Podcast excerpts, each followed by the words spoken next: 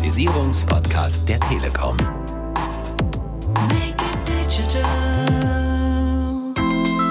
Der Treiber bei Smart Connected Products, also ich sage immer, bei Smart Connected Products freut sich der Produzent, der Endnutzer und die Umwelt. Wir setzen auf langfristige Partnerschaften. Also das heißt, wir wollen mit unseren Kunden nicht nur schnell da sein, was verkaufen und wieder weg sein, sondern wir committen uns zu Partnerschaften.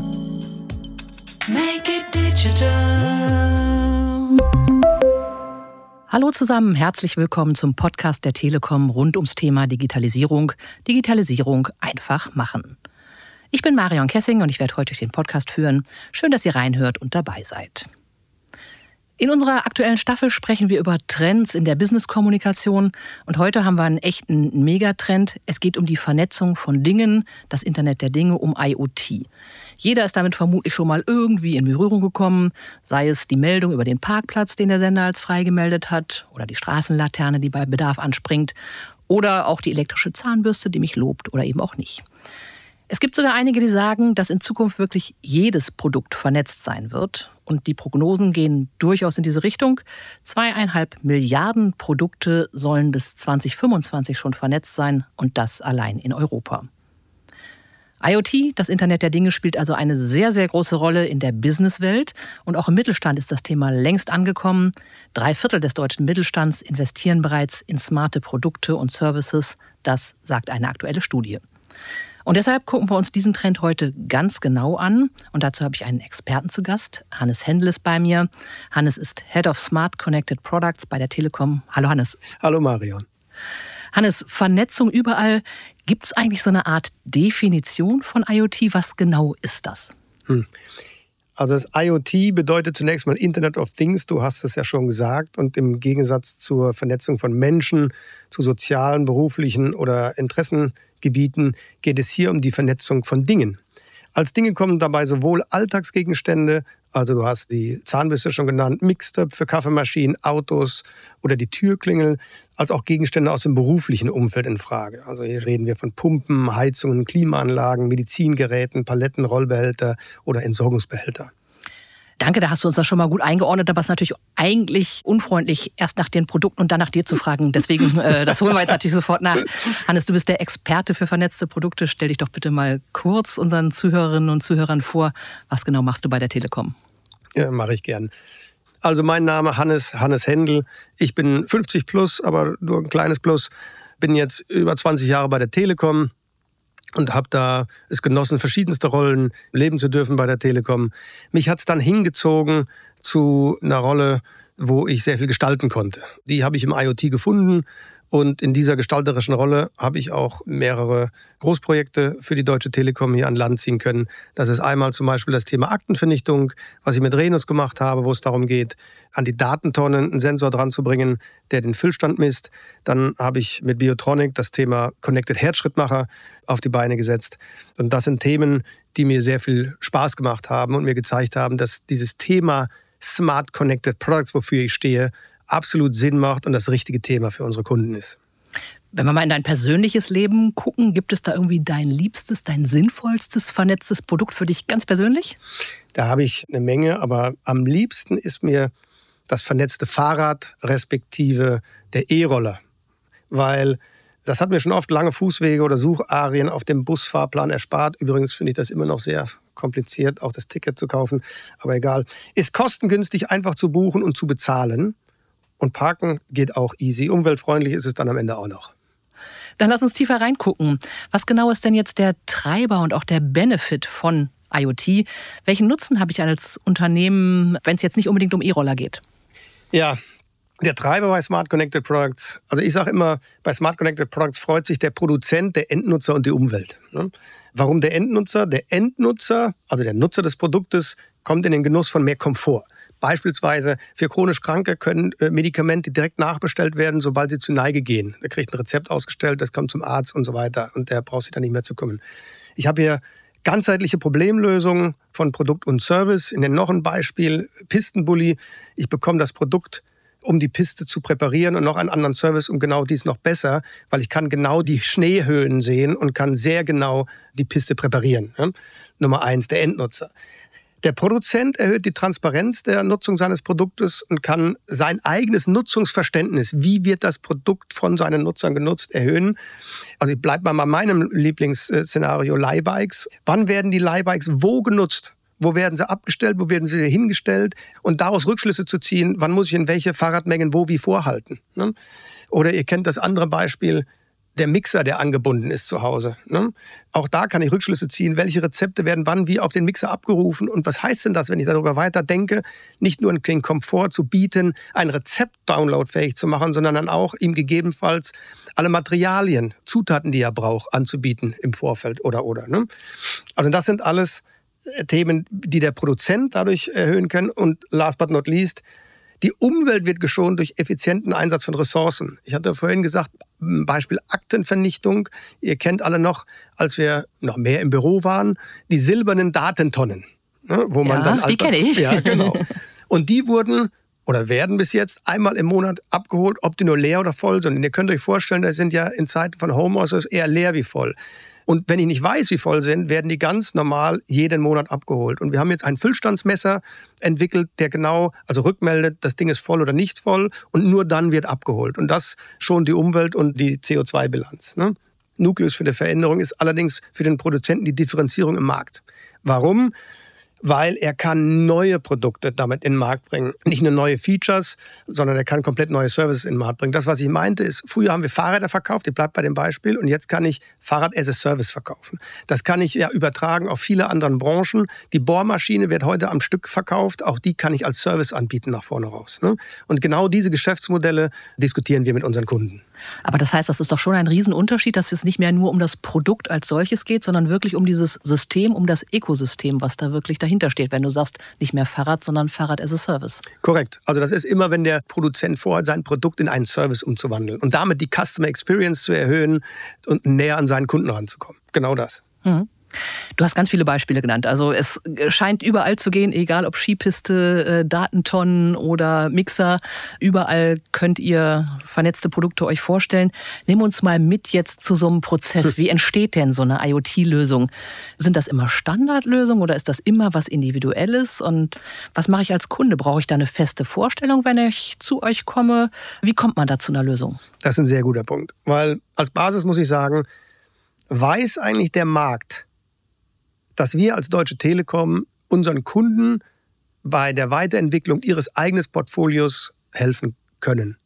Ich habe festgestellt, nein, weil wir hier auf einmal beim Kunden mit ganz anderen Fachbereichen reden. Während wir vorher mit Technologie und mit IT und mit Einkauf reden, müssen wir hier auf einmal mit dem Fachbereich, mit der Strategie reden. Und zu diesem Thema, das haben wir oft noch nicht gemacht, respektive weiß das der Kunde gar nicht. Also das heißt, optimalerweise hat der Kunde eine Idee oder ein Problem und adressiert es an uns.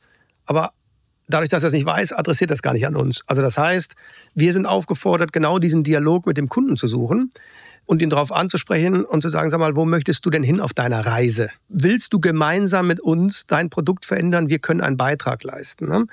Und dann gilt es, ein Zielbild zu entwickeln, dass der Kunde weiß, wo will ich hin mit meinem Produkt und dann Schritt für Schritt uns dem Zielbild anzunähern und das umzusetzen. Dass ich immer kleine Schritte des Erfolges habe und die auch im Markt verteste und dann weiß, dass ich auf dem richtigen Weg bin. Also in dem Sinne begleiten wir dann die sogenannte Customer Journey und sind Partner des Kunden. Diese Reise, diese Customer Journey, hast du dafür mal ein Beispiel? Wo ist jemand mit einer Idee gekommen und ihr habt dann gemeinsam daraus etwas entwickelt, eine Lösung? Ja, wir haben jetzt gerade Anfang Juli diskutiert mit einem Gerätehersteller, der für äh, Wohnwagen Heizungen herstellt. Und der hat gesagt, ich möchte gerne weg von einem Gerätehersteller, ich will hin zum Systemlieferant werden für den Wohnwagen. Der hat uns vorgestellt sein Zielbild wie das aussieht. Und dann haben wir diskutiert, okay, was davon nehmen wir jetzt und bauen in erste Schritte. Und das werden wir machen. Wir haben daraus aus diesem Workshop drei Projekte rausgenommen, wo wir jetzt konkret dann klären. Ich mache das Beispiel, was passiert, wenn der Wohnwagen gestohlen wird? Ne? Können wir dann einen Trecker reinbauen und können wir dann das vernetzen? Jetzt bin ich wieder beim Ökosystem. Also Smart Connected Products wäre der Connected Caravan. Was passiert, wenn er gestohlen wird, können wir dann einen Versicherer oder Polizei gleich mit einbinden. Das diskutieren wir gerade. Was passiert mit der Vernetzung innerhalb des Wohnwagens selber? Hm? Das sind alles so Themen, die wir jetzt abgeleitet davon gemeinsam diskutieren und umsetzen wollen. Aber wie du sagst, auch wieder dieses Prinzip, eigentlich wollte der Kunde etwas Bestimmtes und daraus ergibt sich ein, ein Ökosystem. Ganz genau. Das fängt immer erst mit einem Produkt an, zu vernetzen oder online fähig zu machen. Und dann kommt eigentlich in der zweiten Stufe, was kommt denn darüber hinaus? Was brauchst du dann noch, um Mehrwerte zu liefern? Jetzt fragen sich viele vielleicht, oh, das dauert bestimmt ewig lange, bis man so eine Lösung hat oder das ist ganz arg teuer. Kannst du uns eine Hausnummer geben? Wie lange dauert sowas vielleicht in der Regel und was muss man investieren? Tja, das ist ein guter Punkt. Ne? Also ich würde sagen, zwischen sechs Monate ist schon schnell. Da müsste schon alles sehr konkret vorliegen, dass man nur noch in die technische Umsetzung geht. Ne? Zwei Jahre ist eigentlich eher der richtige Zeitrahmen, weil wir reden ja immer noch nicht nur von einem Feature, was ich einkaufe und dann mit reinlege, sondern ich rede schon von einer strategischen Veränderung meines Portfolios, meines Produktes, was ich in den Markt bringe. Und wir hatten, ich mache mal das Beispiel mit einem Pumpenhersteller, der auf einmal eine Pumpe, die klassischerweise nicht angebunden ist, und er verkauft Pumpen, jetzt verkauft er eine Connected Pump und macht das irgendwo in Asien, wo dann die Frage war, sag mal, habe ich überall, wo die Pumpe eingesetzt wird, ne? Auch Connectivity. Und dann die Frage, ja, eigentlich schon, weil wenn nicht, ich habe Haftung ja in meinem Produkt mit drin. Was passiert denn dann mit der Produkthaftung? Also nicht nur die technischen Dinge müssen ja geklärt werden, sondern alles andere, was dann mit einem online-fähigen Produkt einhergeht, muss ja genauso geklärt werden. Wie sieht es denn mit den technischen Voraussetzungen für solche IoT-Lösungen aus? Also zwei Punkte vielleicht mhm. braucht man so eine Art Supernetz, damit das unbedingt funktioniert, auch bei mir. Und das andere, gibt es bestimmte Produkte, die sich vielleicht besonders gut eignen oder gibt es welche, wo man sagt, das geht gar nicht? Also das Supernetz haben wir ja schon. Ja? Das ist unser Mobilfunknetz und das haben wir ja eigentlich in der besten Ausprägung, sowohl für Schmalband, Narrowband IoT bis hin zu 5G. Ne? Das heißt, das Netz ist auf einer globalen Ebene eigentlich da. Was braucht es dann noch an technischen Voraussetzungen? Dann braucht es eigentlich nicht mehr als noch ein Modul, wo dann ein Funkmodul mit drin ist und dann muss mein Produkt überhaupt in der Lage sein, mit dem Funkmodul zu kommunizieren. Das muss ja irgendwie da die Schnittstelle sein. So, und wenn das erledigt ist, dann geht es eigentlich nur noch darum, okay, habe ich eine Energieversorgung, also das heißt, es, muss ich eine Batterie drin haben oder ist da Strom drin, damit ich dann gucken kann, wie lange muss es halten, wie viele Daten können übertragen werden und so weiter. Aber da sind wir schon in der Detaildiskussion. Eigentlich, ich habe ein Netz, das ist da, wir haben Module, die haben wir alle zertifiziert, Haken dran. Jetzt müssen wir eigentlich nur noch klären, wie es konkret physisch reinkommt in die Produkte und dann geht's los. Wenn du sagst Batterien, da stellt sich mir natürlich die Frage, und wenn die alle sind, ähm, halten die ewig oder ähm, nee. ist das auch ein Thema? Also, das ist sehr wohl ein Thema und zwar ein sehr großes Thema. Ich mache nochmal das Beispiel, ich hatte vorhin genannt, DBDL Rollbehälter-Tracking. Also das sind Rollbehälter, wo die Pakete reinkommen, auch so silberne Kisten, die ein Logistiker oder ein Verteilzentrum hat. Und da kommt von uns ein Low-Cost-Tracker rein und die Aufgabe war, der muss acht Jahre mit einer Batterieladung halten. Wow. An sich ist ja Lokalisierung gar nichts Komplexes. Ja? Die Komplexität war genau das. Wie viel Messages darf denn dann so ein Low-Cost-Tracker absetzen, damit wir sicherstellen, dass es auch acht Jahre hält? Und da haben wir sehr genau mit unseren Experten aus der Netztechnik kalkuliert, dass wir da zur Erkenntnis kommen oder das zusichern konnten. Also das ist sehr wohl ein Thema und das muss ich mir sehr genau angucken. Du hast schon ganz viele Beispiele genannt, was alles vernetzt werden kann. Da nochmal die Einschätzung von dir. Was lässt sich wirklich alles vernetzen oder gibt es Sachen, bei denen das weniger gut klappt? Also im Prinzip lässt sich, ich würde es mal so ausdrücken, eine ganze Menge vernetzen. Die Dinge, die offensichtlich sind und die vielleicht mal ein paar, die nicht so offensichtlich sind. Offensichtlich sind alles, was Produkte per se im Markt existiert, wo ich sage, da habe ich ein Produkt, da setze ich einen Sensor dran und da messe ich jetzt Beschleunigung, Temperatur, Lokalisierung, also wo das Ding ist und so weiter und so fort. Und da kriegen wir auch eine ganze Menge hin unter bestimmten technischen Voraussetzungen. Dann mal ein paar andere Beispiele, die nicht so offensichtlich sind, weil einen Trinkbecher zu connecten, um für, sag ich mal, fürs Altersheim zu wissen, dass genug getrunken wurde, ist nicht offensichtlich, aber bekommen wir auch hin. Ne? Genauso wie Tabletteneinnahme, dass das geguckt wird, dass die Tabletten eingenommen wurden. Oder wir haben auch mal, denke ich, ans Krankenhaus diskutierten Fall, wo bestimmte Medikamente in einer bestimmten Menge immer da sein müssen und wir dann so einen Sensor hatten, um zu messen, sind noch genug da, sonst müssen die automatisch nachbestellt werden. Du hattest vorhin schon mal über Benefits und über Treiber von IoT gesprochen. Wenn du jetzt den Kunden nochmal animieren, motivieren solltest, was sind die allerwichtigsten Vorteile? Was hat er von IoT? Warum sollte er das unbedingt machen? Also wenn der Kunde sagt, ich möchte mein Produkt tendenziell in einen kunden- und umweltfreundlichen Service wandeln, oder ich auf der Suche nach neuen, komplett neuen Produkten und Services bin, dann ist er bei mir oder bei uns genau richtig aufgehoben. Ja? Also kundenfreundlich, weil Qualität und Ausfallsicherheit verringert werden und ich gegebenenfalls nur für meine Nutzung zahle und nicht für das ganze Produkt. Die Verfügbarkeit gewährleistet ist, ich nehme mal das Beispiel Hochdruckreiniger. Hochdruckreiniger, ähm, auch da as a Service und nicht mehr das ganze Ding irgendwie zu kaufen. Ja? Oder ich hatte auch diskutiert Sauerstoffversorgung, während ich auf der einen Seite Sauerstoffflaschen kaufe für Patienten zu Hause, dass die einen Service bekommen und eben Sauerstoff zu Hause haben. Dafür muss ich wissen, wann die Flasche leer ist und muss das entsprechend wieder nachjustieren. Also Kundenfreundlichkeit. Umweltfreundlich, da mein Produkt eine Fernwartung einer Pumpe, hatte ich vorhin angesprochen, bringt. Oder wir diskutieren ja auch dieses Thema Remote Maintenance, also dass keiner mehr rausfahren muss, sondern ich das direkt vor Ort unter Guidance, also mit Virtual Reality und solchen Lösungen machen kann. Ja. Und last but not least neue Geschäftsmodelle. Drucklos as a Service, ja, hatte ich vorhin schon gesagt, mit dem Kompressor, das sind neue Themen. Also dann, immer dann, wenn diese Themen anstehen, her zu mir. Alles klar. Ein Thema müssen wir aber noch ansprechen und das ist der Datenschutz. Wenn etwas vernetzt wird, dann kommt diese Frage ganz automatisch hoch. Wie steht es um den Datenschutz beim Thema vernetzte Produkte, Smart Connected Products? Das ist ein total wichtiges Thema, ja, weil das kommt dann eigentlich immer im zweiten Schritt und sagen, also ich will auch gleich nochmal darauf eingehen, weil Datenschutz ist ja insbesondere wichtig, wenn ich an meine Smart Connected Ökosysteme, also zweite Evolutionsstufe denke von Smart Connected Products. Ne? Weil ich dann Daten austausche zwischen verschiedenen Playern, die verschiedenste Unternehmen sind. Ne? Also beim Datenschutz ist die Frage, wie werden die Daten sicher transportiert, wo werden die Daten aufbewahrt, wem gehören die Daten. Das sind alles Themen, denen wir uns als Deutsche Telekom widmen und für eine sichere und rechtskonforme Lösung sorgen. Unser Anspruch ist, wir wollen der Datentreuhänder sein für die Smart Connected Ökosysteme und wir sind in der Tat auch ausgesprochene Experten im Sinne Security, was sicherlich nochmal wert wäre, einen eigenen Podcast zu machen. Das nehmen wir gerne auf, das Thema, kein Problem. Also da hast du im Grunde genommen schon ein Argument genannt, warum ich zur Telekom gehen sollte, aber da natürlich auch nochmal die grundsätzliche Frage neben Datenschutz. Warum sollte ich trotzdem zur Telekom gehen, wenn ich sage, äh, da möchte ich mich weiterentwickeln mit meinem Unternehmen? Wo differenziert sich die Telekom und wie könnt ihr besonders gut helfen? Ja, guter Punkt. Ich sehe eigentlich drei Gründe, warum zur Telekom. Erstens, unser super Netz, du hast es vorhin schon gesagt. Ne? Wir haben das beste Netz, sowohl schmalbandig von Narrowband IoT bis breitbandig hin zu 5G. Und zwar nicht nur national, sondern auch global. Nummer eins. Zweitens, wir reduzieren als Partner für so ein Projekt erheblich die technische Komplexität in solchen Projekten. Dadurch, dass wir Experten haben im Thema Netz, im Thema Modul. Wir haben über 2000 Ingenieure, die hier mithelfen können. Und das hat sich immer als sehr, sehr gewinnbringend dargestellt. Also wir reduzieren technische Komplexität. Und last but not least der dritte Punkt. Wir setzen auf langfristige Partnerschaften. Also das heißt, wir wollen mit unseren Kunden nicht nur schnell da sein, was verkaufen und wieder weg sein, sondern wir committen uns zu Partnerschaften. Und das ist etwas, was wir bieten und auch entsprechend Ressourcen reinstecken, aber dann natürlich auch vom Kunden fordern, ja, weil nur dann macht es Sinn. Das heißt, die bindet ihr im Zweifel auch ein und ja. sagt, hey, da sind nochmal Brains, die können Ganz vielleicht genau. auch noch Ideen schmeißen. Korrekt. Alles gute Gründe für die Telekom. Wenn jetzt jemand sagt, das interessiert mich, ich habe da so eine Idee im Hinterkopf und ich würde gern gucken, was man für mein Business da auf die Beine stellen kann, wie kann ich Kontakt aufnehmen?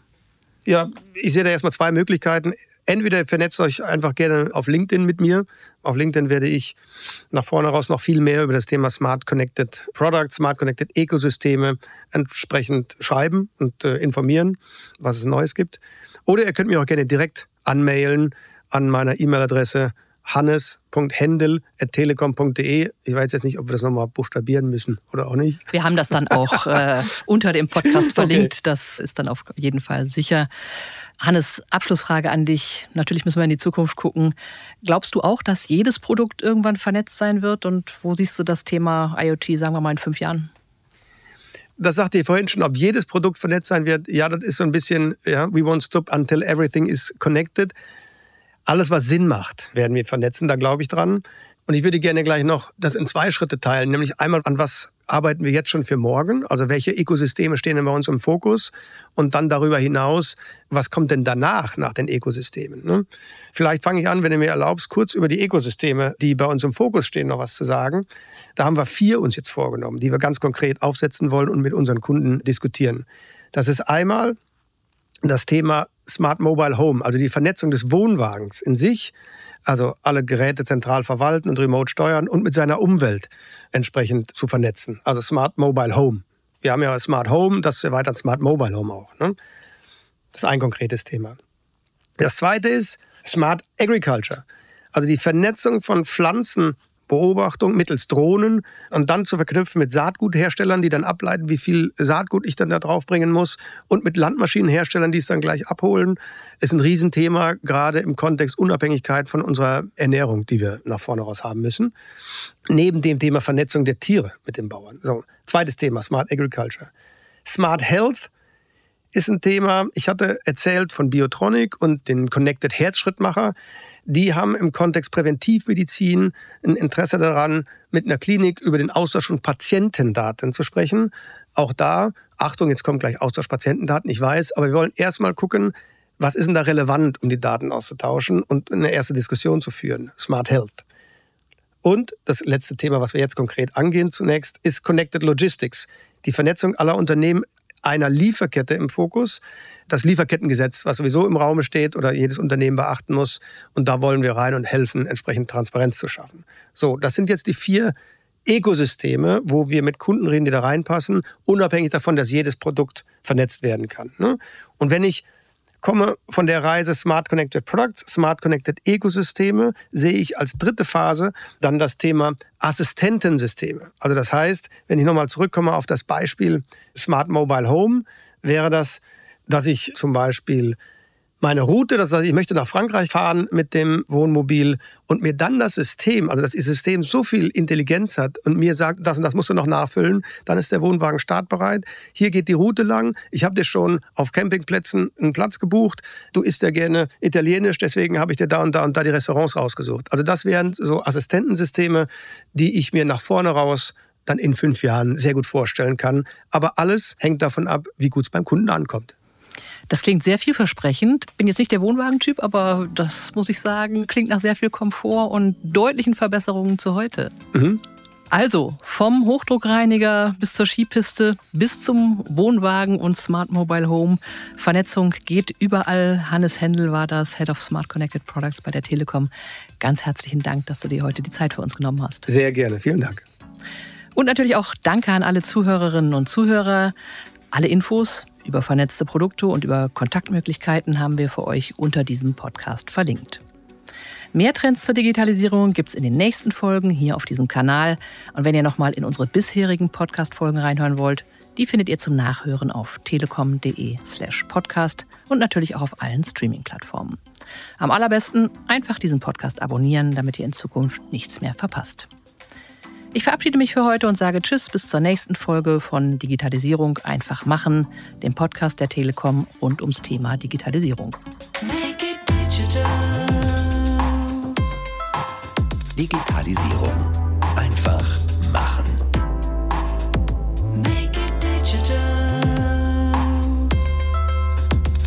Der Digitalisierungspodcast der Telekom.